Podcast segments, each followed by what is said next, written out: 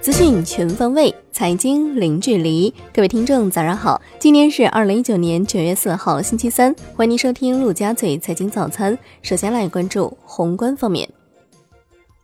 国务院总理李克强主持召开国家杰出青年科学基金工作座谈会，强调要更大激发科研人员创新创造潜能，为青年人才成长创造更好环境。各级政府要加大对基础研究长期稳定支持力度，引导企业增加基础研究投入。要持续深化科技领域放管服改革，进一步破除对科研人员的束缚，加快完善科研项目管理评价、收益分配等制度。年内推动项目经费使用包干制改革试点落地。国务院决定开展第六次大督查，从九月二号起。十六个国务院督查组分赴十六个省区市进行实地督查，重点就减税降费、稳定和扩大就业、深化放管服改革、优化营商环境、推进创新驱动发展、合理扩大有效投资等五个方面工作情况开展督促检查。国务院副总理刘鹤会见美国联邦参议员戴恩斯一行时表示。中美关系关乎世界的稳定与繁荣，中方坚决反对贸易战，这不利于中国，不利于美国，也不利于整个世界。希望双方加深相互理解，求同存异，在平等和相互尊重的基础上妥善解决问题。央行公告，九月三号不开展逆回购操作，当天有八百亿元逆回购到期，单日净回笼八百亿元。当天 SHIB 短端品种延续下行。隔夜品种下行三点七个基点，报百分之二点五一三零。来关注国内股市，A 股震荡整固，连升两日，上证综指收涨百分之零点二一，最终报收在两千九百三十点一五点；深成指涨百分之零点六七，创业板指涨百分之零点八三。两市全天成交五千六百四十四亿元，较上一交易日有所放大。科创板个股全线攀升。北向资金连续四日净流入。香港恒生指数收盘跌百分之零点三九，恒生国际指数跌百分之零点六七。小米拟按最高一百二十亿港元回购股份，小米集团收涨百分之四点二。教育股午后跳水，多股跌超百分之十，大市成交额缩至六百三十八点二亿港元。下半年以来，大资金对 A 股走势态度变得越来越乐观。据上证报报道，已有大型保险机构在内部达成共识，积极的改革政策正在起步。中国市场风景这边独好，市场短期出现风险的概率较小。产业方面，国务院新闻办发表中国的核安全白皮书，这是中国发表的首部核安全白皮书。白皮书指出，中国始终把保障核安全作为重要的国家责任。融入核能开发利用全过程。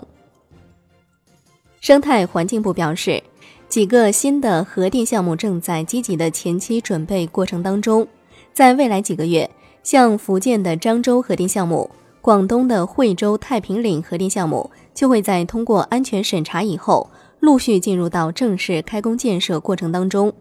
现在都在进行厂址的前期准备，下阶段将在发展核电省份。建造五个左右中低放处置厂。生态环境部回应美方将中广核等列入实体清单，表示此举泛化了国家安全概念，滥用出口管制措施，不仅对中国企业造成伤害，也对包括美国在内的相关国家企业造成了影响。农业农村部畜牧兽医局有关负责人分析。从去年下半年以来的生猪存栏和能繁母猪存栏下降情况来判断，今年猪肉产量可能会出现明显减产，市场供需存在一定缺口。春节前生猪价格仍将高位运行，预计明年生猪生产将逐步恢复，生猪价格将逐步回落。商务部数据显示，上周肉类批发价格不同幅度上涨，其中猪肉、牛肉、羊肉批发价格。分别是每公斤三十四点五九元、六十二点零六元和六十点四二元，环比分别上涨百分之八点九、百分之二点四和百分之一点九。华为回应美国司法部调查，坚信自主研发的产品不侵权。世界上没有任何一家企业可以通过剽窃成为全球领先的高科技企业。FF 宣布任命毕福康为全球 CEO，接替贾跃亭。贾跃亭将辞去原 CEO 职务，出任首席产品和用户官，负责互联网生态系统战略整体落实。领导人工智能、用户运营等相关工作。FF 还宣布将公开招募全球董事长一职。贾跃亭称自己之所以放弃一切，只为把 FF 做成，尽快彻底偿还余下担保债务，实现变革汽车产业的梦想。海外方面，美国八月 Market 制造业 PMI 中值是五十点三，预期五十，初值四十九点九。美国八月制造业 PMI 中值虽然重回五十整数关口，且好于预期，但是仍然是零九年九月以来最低水平。产出和新订单指数均为十年最低，表明第三季度制造业表现可能拖累经济增速。美国八月 ISM 制造业 PMI 是四十九点一，跌至一六年一月以来最低水平，亦为一六年八月以来首次跌破荣枯线，预期五十一点一。前值五十一点二。英国首相约翰逊发表声明，在任何情况下，他都不会要求欧盟推迟英国脱欧。英国将在十月三十一号如期脱离欧盟。他呼吁议员投票反对无意义拖延脱欧的行动。针对外界认为他可能提前大选的说法，约翰逊公开否认。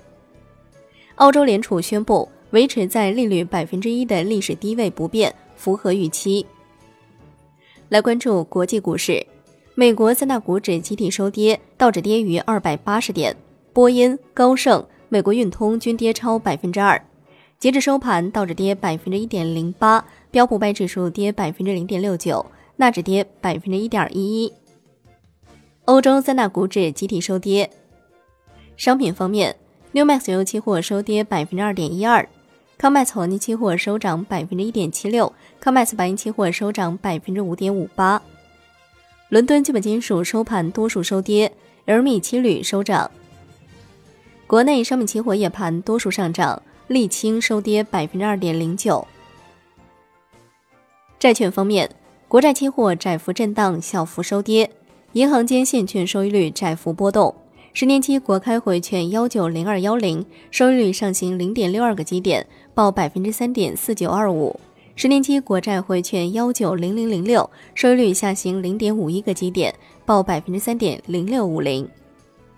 最后来关注外汇方面，在人民币对美元十六点三十分收盘价报七点一七八五，人民币对美元均价调贬一个基点，报七点零八八四，为六连贬。好的，以上就是今天陆家嘴财经早餐的精华内容，感谢您的收听，我是夏天，下期再见喽。